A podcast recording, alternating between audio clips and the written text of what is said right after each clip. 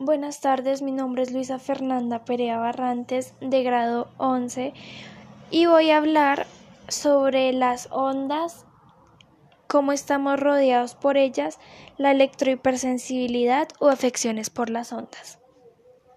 Se cree que ciertas personas tienen electrohipersensibilidad que son afecciones por las ondas. Los estudios han demostrado que los teléfonos se clasifican como dañinos porque todos los dispositivos electrónicos emiten radiación y campos electromagnéticos. Aunque hoy en día los científicos no saben su razón y por qué da, en algunos países se cree que determinadas personas son alérgicas al campo magnético que emiten los dispositivos electrónicos.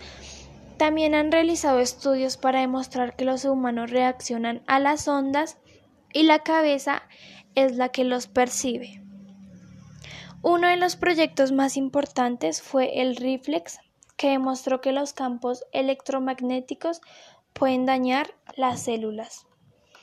Eh, estas ondas son invisibles, pero las podemos ver en la radio, la televisión, el teléfono, em, las luces infrarrojas o los rayos ultravioletas. Muchas gracias.